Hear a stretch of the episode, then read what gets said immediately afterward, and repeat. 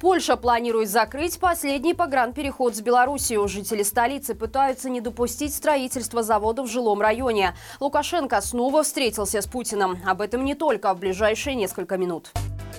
Лукашенко сегодня прилетел в Москву на очередную встречу с Путиным. О программе визита, как обычно, ничего не известно. Однако приезд нелегитимного происходит сразу после пресс-конференции, на которой он сделал несколько недвусмысленных заявлений. Так, по словам диктатора, Беларусь может увеличить численность своей армии с 75 тысяч до полумиллиона человек в случае агрессии со стороны Украины. В то же время Лукашенко заявил, что в стране не планируется никакой мобилизации, поэтому белорусы якобы могут быть спокойны. Кроме того, того, ссылаясь на всю ту же гипотетическую украинскую агрессию, нелегитимный заявил, что будет готов воевать с Киевом на стороне России. Именно поэтому некоторые наблюдатели называют нынешнюю встречу Лукашенко и Путина во многом решающей, потому что Москва, возможно, будет настаивать на том, чтобы Минск стал полноценным участником украинского конфликта. Особенно это актуально после слов того же нелегитимного о том, что он снова готов предоставить белорусскую территорию для того, чтобы российские войска провели с нее еще одно наступление населения. Тем не менее, Лукашенко накануне несколько раз повторял о том, что войну необходимо остановить мирным путем и даже заочно пригласил в Беларусь президента США Джо Байдена для проведения трехсторонней встречи с Путиным. Однако это конкретное предложение выглядит скорее абсурдно, учитывая репутацию самого Лукашенко и общую обстановку на украинском фронте. Последний погранпереход на границе Польши и Беларуси может быть закрыт. Об этом заявил официальный представитель МИДа Лукаш Ясина. По словам политика, решение о закрытии пункта Брест-Тересполь находится на столе, но еще окончательно не согласовано. При этом польская сторона указывает, что возможные ограничения затронут в первую очередь грузовой транспорт. О том, будет ли пункт закрыт для обычных пассажиров, точной информации пока нет. По словам представителя МИД, Польша может открыть гуманитарный коридор для политических беженцев, однако этот вопрос вопрос будет рассматриваться отдельно. Напомним, с 10 февраля в ответ на жестокий приговор активисту польского нацменьшинства Анджею Пачобуту был закрыт пункт пропуска Бобровники. Перед этим на границе задержали семерых таможенников, причастных к контрабанде белорусских сигарет. Более половины товаров потребительской корзины подорожали в среднем на 10% по сравнению с предыдущим годом. Анализ ситуации провели исследователи проекта Коштурада, отметив рост цен на фоне снижения уровня инфляции.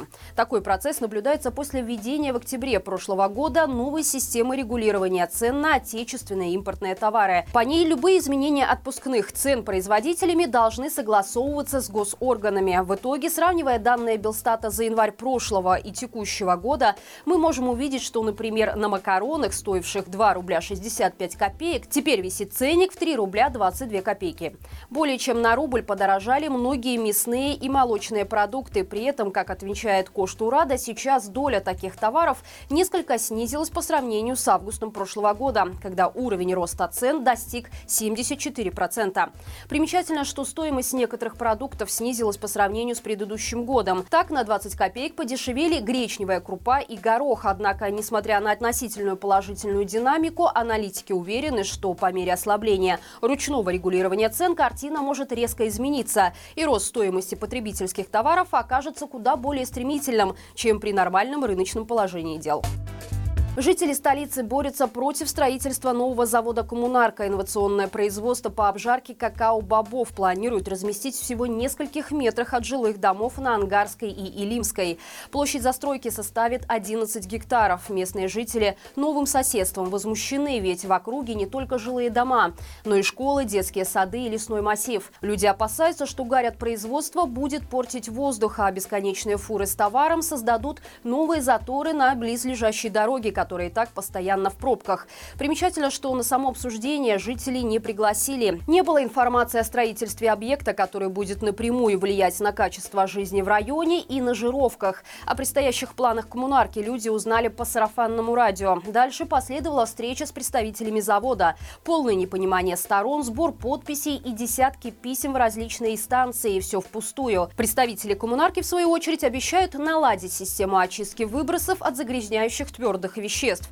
Важно отметить, что пока окончательное решение о строительстве завода не принято. Его судьбу решит государственная экологическая экспертиза. Однозначный ответ будет озвучен 17 апреля.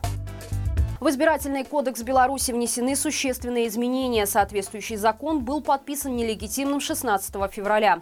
Нововведения затронули критерии отбора кандидатов в президенты и депутаты всех уровней, а также процедуры голосования и формирования Всебелорусского народного собрания. Так, кандидатам в президенты увеличен возрастной ценз с 35 до 40 лет, а также порог оседлости с 10 до 20 лет.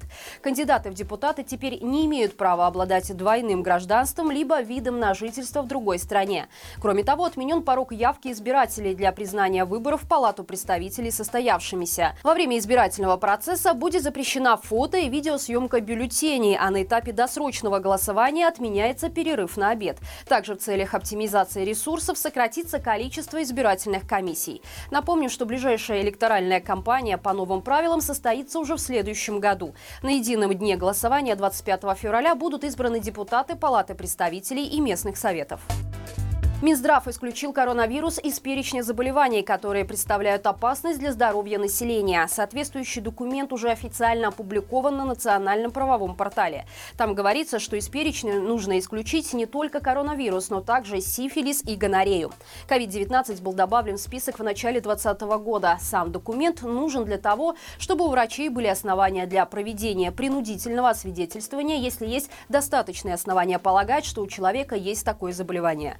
Также также допускается принудительная госпитализация и лечение. Таким образом, в перечне заболеваний, представляющих опасность для здоровья населения, остаются активный туберкулез органов дыхания, чума, холера, сибирская язва, а также лихорадки, ласса, марбург и эбола. На днях Минздрав сообщал, что полный курс вакцинации от COVID-19 прошли 71% населения Беларуси, а первую бустерную дозу получили 87,5% из прошедших вакцинацию.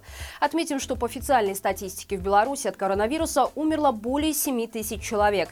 Однако еще в прошлом году авторитетный медицинский журнал The Lancet писал, что жертвами болезни в нашей стране могли стать около 85 тысяч человек, хотя Минздрав на тот момент заявлял о 5 тысячах.